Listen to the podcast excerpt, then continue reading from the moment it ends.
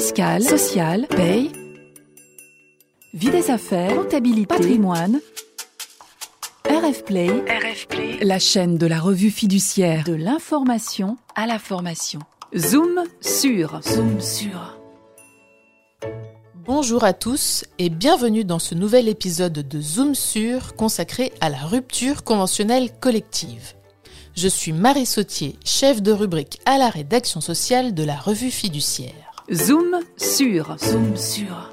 La rupture conventionnelle, vous connaissez sans nul doute cette notion. Vous savez qu'il s'agit d'une rupture du contrat de travail d'un commun accord entre le salarié et l'employeur qui est formalisée dans une convention homologuée par l'administration. Et la rupture conventionnelle collective, en avez-vous entendu parler? Oui, non, peut-être? Eh bien, c'est ce dispositif que je vais vous présenter dans cette nouvelle émission. La rupture conventionnelle collective, qu'on appelle aussi par son acronyme la RCC, a été créée par les ordonnances Macron de 2017 et est applicable depuis le 1er janvier 2018. Il s'agit d'un dispositif qui permet à l'entreprise d'organiser des départs volontaires de salariés dans le cadre d'un accord collectif validé par l'administration.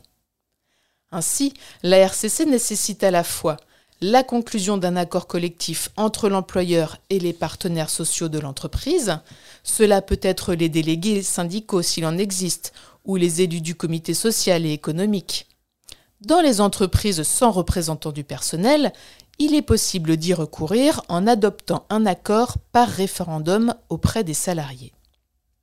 C'est cet accord qui va notamment fixer le nombre maximal de départs envisagés, de suppression d'emplois associés, les conditions à remplir par les salariés pour bénéficier de la RCC et les indemnités de rupture. Je rappelle que cet accord collectif doit être validé par l'administration. En plus d'un accord collectif, la RCC nécessite l'accord individuel du salarié et la conclusion d'une convention individuelle de rupture entre l'employeur et le salarié. Voilà dessiné à grands traits la rupture conventionnelle collective. Si l'on saisit facilement la différence avec la rupture conventionnelle individuelle, vous vous posez peut-être la question de la distinction entre la rupture conventionnelle collective et un autre dispositif de rupture collective qui est le plan de sauvegarde de l'emploi, le PSE. Eh bien, c'est une excellente question. Il est vrai que ces deux dispositifs conduisent au final au départ de salariés de l'entreprise. Mais, en réalité, ils reposent sur des logiques bien différentes. Tout d'abord, à l'inverse d'un PSE, une rupture conventionnelle collective peut être mise en place dans une entreprise qui ne rencontre pas de difficultés économiques. La RCC a d'ailleurs été conçue comme un dispositif de restructuration à froid, par exemple pour rajeunir la pyramide des âges dans l'entreprise ou renouveler les compétences. À cet effet, la RCC peut cibler des activités ou des catégories d'emploi. Précisons que la RCC n'a pas vocation à être utilisée dans un contexte de suppression d'emplois pour motif économique. Dans ce cas, il faut passer par un PSE. Ensuite, comme nous l'avons vu précédemment, dans une RCC, les départs des salariés reposent sur le volontariat. Dans un PSE, il s'agit de départs contraints, de licenciement économique, même si un PSE peut inclure un plan de départ volontaire. Ainsi, au regard de ce principe de volontariat, l'employeur ne peut pas conclure une rupture conventionnelle collective s'il souhaite fermer un site ou arrêter une activité. En effet, dans une telle situation, les salariés ne disposent pas d'un vrai choix entre quitter leur emploi ou rester dans l'entreprise.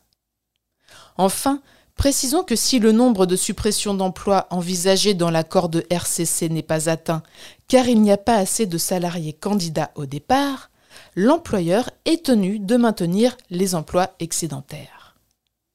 Et dans ce cas, serait-il possible pour l'employeur de recourir à un PSE pour régler le sort de ces emplois excédentaires? La loi n'interdit pas formellement de faire succéder un PSE à une RCC. En même temps, les salariés partis avec la RCC pourraient invoquer une fraude au PSE dont ils auraient été privés. C'est là une situation qui, à notre connaissance, n'a pas encore été tranchée par les juges, mais qui appelle à la plus grande prudence.